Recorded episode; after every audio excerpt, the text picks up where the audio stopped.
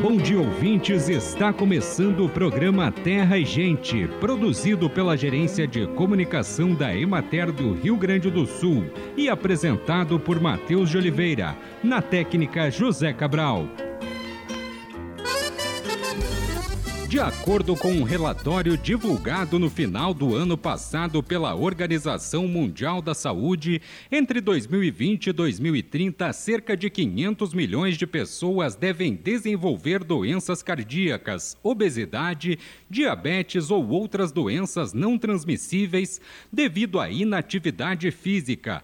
O documento também aborda a forma como os governos têm implementado recomendações que busquem aumentar a atividade física em todas as faixas etárias, destacando que, se não forem adotadas medidas públicas em caráter de urgência, para incentivar a população a fazer exercícios físicos, os custos em saúde podem chegar aos 27 bilhões de dólares por ano.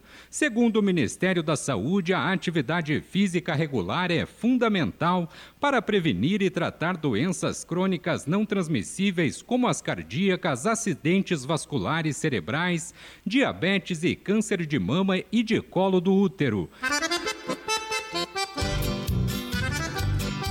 O queijo colonial artesanal possui características próprias e técnicas predominantemente manuais. Com isso, para estabelecer a conformidade e proteger este modo de fazer o produto, foi assinado o Regulamento Técnico de Identidade e Qualidade do Queijo Colonial Artesanal, trabalho desenvolvido pela Secretaria da Agricultura, Pecuária, Produção Sustentável e Irrigação e pela Emater.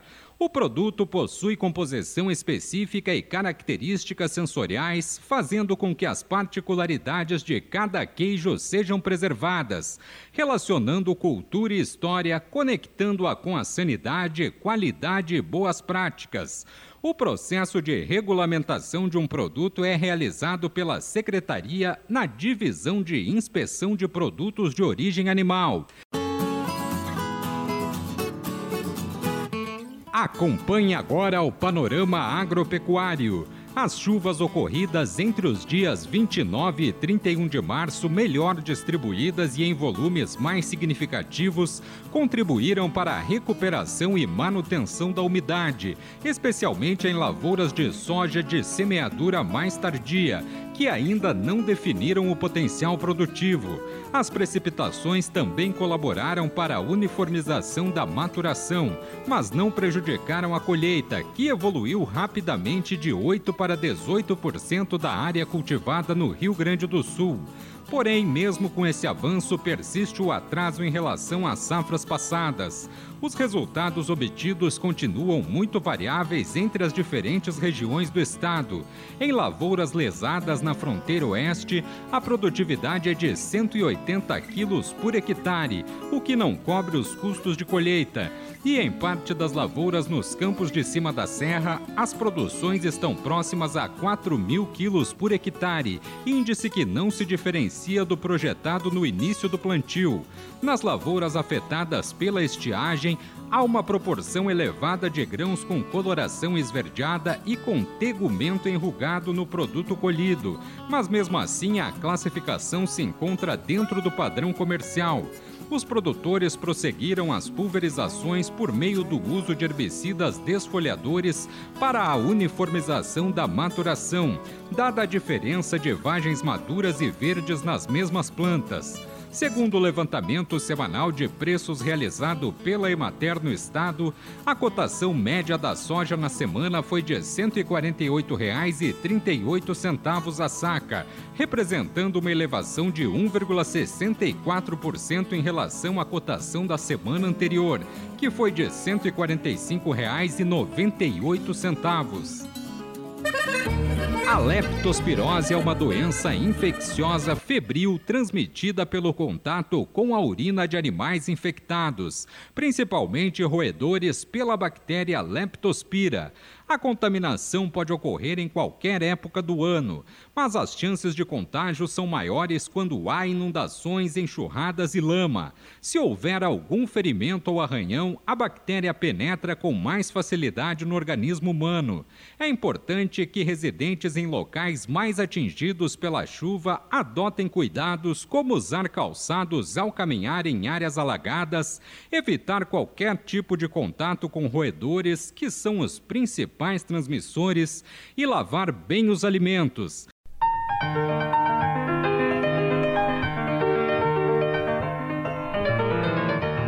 O diretor técnico da Emater, Claudinei Baldeceira, participou da última audiência pública para tratar sobre os impactos da estiagem no Rio Grande do Sul, realizada no dia 27 de março na Assembleia Legislativa e conduzida pela Comissão de Representação Externa.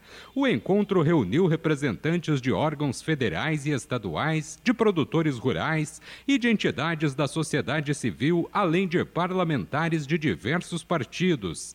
O diretor apresentou dados sobre a estiagem coletados pela instituição em todo o estado. Como, como números e como informações referentes à estiagem, comportamento da estiagem nessa safra 2022-2023, Uh, nós temos aí os prejuízos que são mais acentuados uh, na lavoura de soja, evidentemente, que se está aí em torno de 31 até 33% na média do estado do Rio Grande do Sul. É claro que pontuando que algumas regiões do estado, como a região de Santa Rosa, que é a mais afetada de todos, nós temos municípios aí que enfrentam ah, perdas ah, muito significativas. Na média, naquela região, o último levantamento formativo conjuntural que está disponível no site da Emater da última sexta-feira aponta em 52, 53% ah, de perdas naquela região. Alguns municípios muito mais do que isso e talvez próximos a 100%. Algumas lavouras, pela heterogeneidade das chuvas que, que ocorreram, ah, dentro dos próprios municípios, nós temos lavouras com desenvolvimento de culturas menos afetadas e a 4, 5, 10 quilômetros de distância, lavouras sever, severamente afetadas. Então, na soja, na média no Rio Grande do Sul, nós estamos em torno de 32, 33% agora com um delay, com atraso, se comparado à época, a última safra, 2021 a 2022, a colheita da soja já estava mais avançada, já estava em quase 10% nessa época, o ano passado, Uh, nesse período aqui, nós estamos na média em torno de 4% até a última sexta-feira. Isso é um reflexo, inclusive, das condições climáticas que, no início do plantio da soja, uh, ocorreu e que atrasou por conta de estresse hídrico ou falta de umidade do solo suficiente para o plantio da cultura, ou até mesmo frio em algumas regiões, ocorreu aí um certo atraso. Então, a gente tem esse retrato, de modo geral, né, em torno de 33% a perda estimada para o Rio Grande do Sul. Em algumas regiões, como falei, Santa Rosa, Santa Maria e Juí são as regiões mais afetadas. E traçando um, uma linha no estado do Rio Grande do Sul, no sentido Porto Alegre, Caxias do Sul, essas regiões elas têm menos a, a, a, foram menos afetadas, em torno de 10, 12, 15%. Outra, outra cultura que foi severamente afetada né, e que está com a, com, com a colheita mais avançada é o milho, né, tanto milho grão quanto milho silagem, que na média na média está em torno de 40%, 42% a perda no estado do Rio Grande do Sul. É uma cultura extremamente importante, todos sabem, né, pela proteína animal, por toda a relação e a complexidade que ela tem no entorno da cadeia produtiva animal, então nos afeta bem significativamente. Né. Uh, e de modo geral, outras culturas como o arroz, o irga até tem muito mais propriedade para falar, foram menos afetadas. O, o, feijão, o feijão primeira safra teve uma perda em torno de 8%, então por ser uma cultura de ciclo mais curto, ela conseguiu uh, escapar do período mais severo da, da estiagem. O, o feijão safrinha que é cultivado em, em área Uh, menor uh, comparativamente à segunda à primeira safra, né? Ainda não se tem os dados muito bem apurados, né? Se tem uma estimativa aí que haverá uma perda também. Mas é importante frisar também que ao final da colheita do soja, ao final, ao final da colheita da cultura do milho também, a Emater consegue, através do levantamento que fazem todos os municípios, apurar de forma precisa aquilo que o estado do Rio Grande do Sul uh, enfrenta, ou vai enfrentar, ou está enfrentando com a estiagem, né? Uh, que nesse momento a gente tem nos nossos levantamentos posicionado como nas últimas 10 safras a, a safra com a safra atual ocupa a oitava posição como frustração de safra. Então, não estamos na última safra, mas estamos seguramente num, numa crise que é importante ser debatida. O próximo passo do colegiado será a elaboração do relatório final, que deverá apontar para a criação de uma política de Estado permanente para preparar o setor agrícola e a própria população para conviver com eventos cíclicos de estiagem. Claudinei apontou as contribuições que a Emater pode dar na construção dessa política. Da posição da Emater no sentido de contribuir ao enfrentamento da estiagem.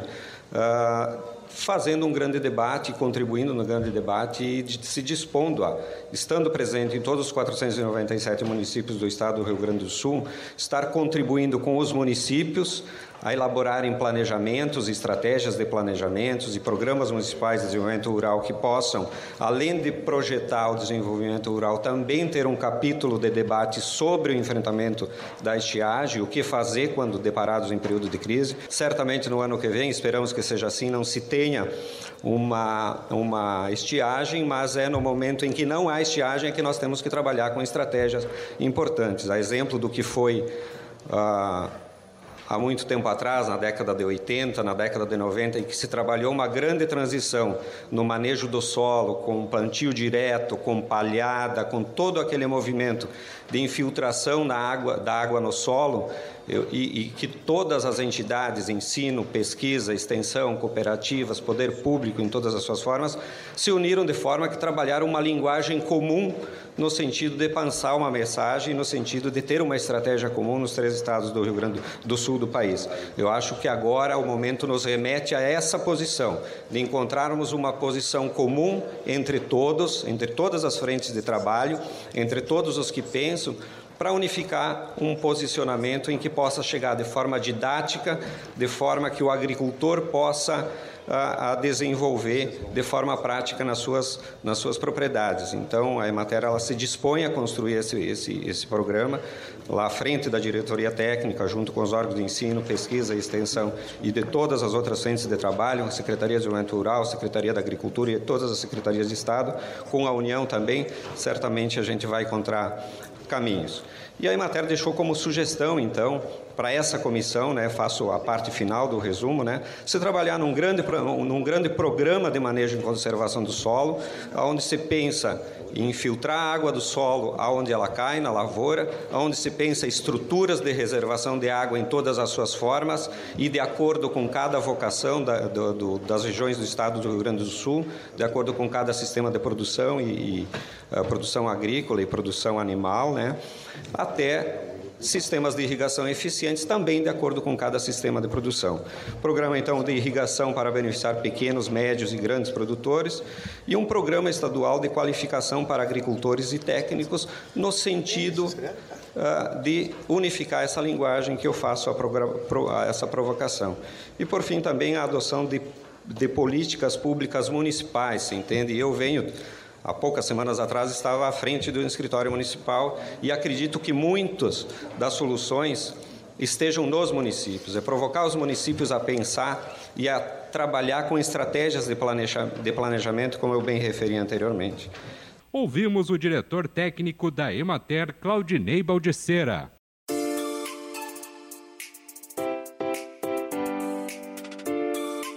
E chegou o momento de saúde e ecologia. A raiva é uma zoonose viral. Todos os mamíferos são suscetíveis ao vírus da raiva e, portanto, podem transmiti-la. No Brasil, os morcegos e os cães são fontes importantes de infecção. A transmissão da raiva se dá pela penetração do vírus presente na saliva do animal infectado, principalmente pela mordida, arranhão ou lambida de mucosas. O vírus atinge o sistema nervoso central e, a partir daí, dissemina-se para vários órgãos e glândulas salivares cultivares, sendo eliminado pela saliva das pessoas ou animais enfermos.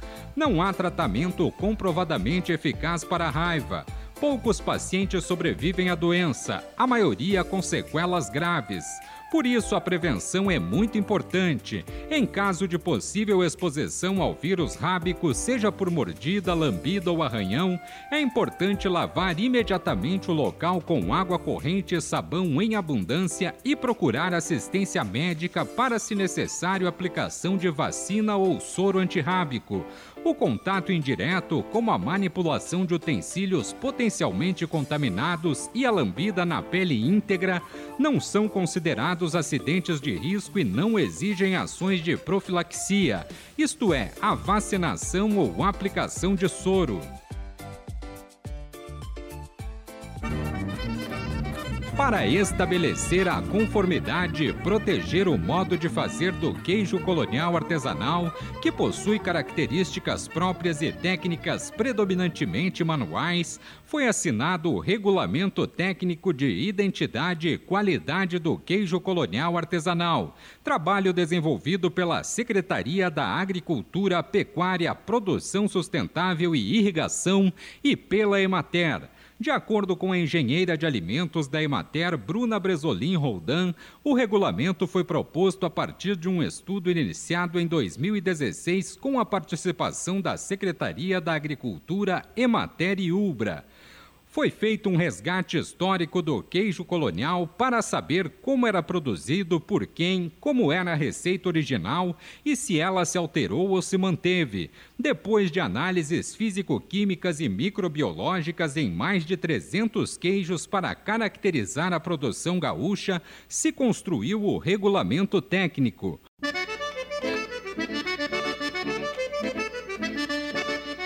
Acompanhe os preços recebidos pelos produtores do Rio Grande do Sul na última semana. Arroz em casca, saco de 50 quilos, preço menor R$ 79,00, preço maior R$ 90,00, preço médio R$ 85,74.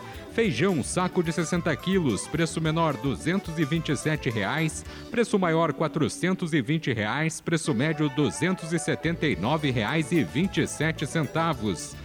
Milho, saco de 60 quilos, preço menor R$ 73,00, preço maior R$ 108,00, preço médio R$ 77,38. Soja, saco de 60 quilos, preço menor R$ 145,00, preço maior R$ 153,00, preço médio R$ 148,38. Sorgo granífero, saco de 60 quilos, preço médio R$ 61,00. Trigo, saco de 60 quilos, preço menor R$ 78,00, preço maior R$ 80,00, preço médio R$ 78,25. Boi para abate, o quilo vivo com prazo de pagamento de 20 a 30 dias, preço menor R$ 8,80, preço maior R$ 10,00, preço médio R$ 9,35. Búfalo, quilo vivo, preço menor R$ 7,00, preço maior R$ 9,00, preço médio R$ 8,00. Cordeiro para abate, o quilo vivo, preço menor R$ 7,00, preço maior R$ 8,50, preço médio R$ 7,86. Suíno tipo carne, o quilo vivo, preço menor R$ 5,70, preço maior R$ 6,70, preço médio R$ 6,03. Vaca para abate, o quilo vivo com prazo de pagamento de 20 a 30 dias. Preço menor R$ 7,95, preço maior R$ 9,00, preço médio R$ 8,28.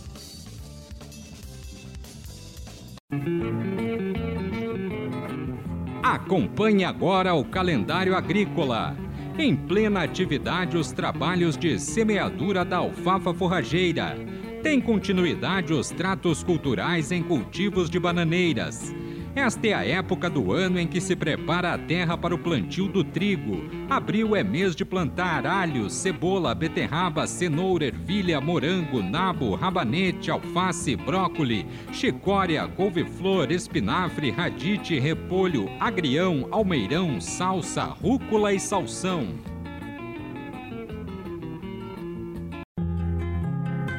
Para prevenir a leptospirose nos locais que tenham sido invadidos por água de chuva, recomenda-se fazer a desinfecção do ambiente com hipoclorito de sódio a 2,5%, presente na água sanitária, usando um copo de água sanitária para um balde de 20 litros de água manter os alimentos guardados em recipientes bem fechados, manter a cozinha limpa sem restos de alimentos, retirar as sobras de alimentos ou ração de animais domésticos antes do anoitecer, manter o terreno limpo e evitar entulhos e acúmulo de objetos nos quintais ajudam a evitar a presença de roedores. A luz solar também ajuda a matar a bactéria. De 14 a 16 de abril, Alegrete realiza o primeiro Festival Estadual da Linguiça Campeira, no Parque de Exposições Lauro Dornelles. A capital estadual da linguiça campeira espera você para o festival mais saboroso de toda a região. Serão três dias de evento com shows, espaço para compras, área kids e um extenso cardápio com as melhores linguiças campeiras do estado.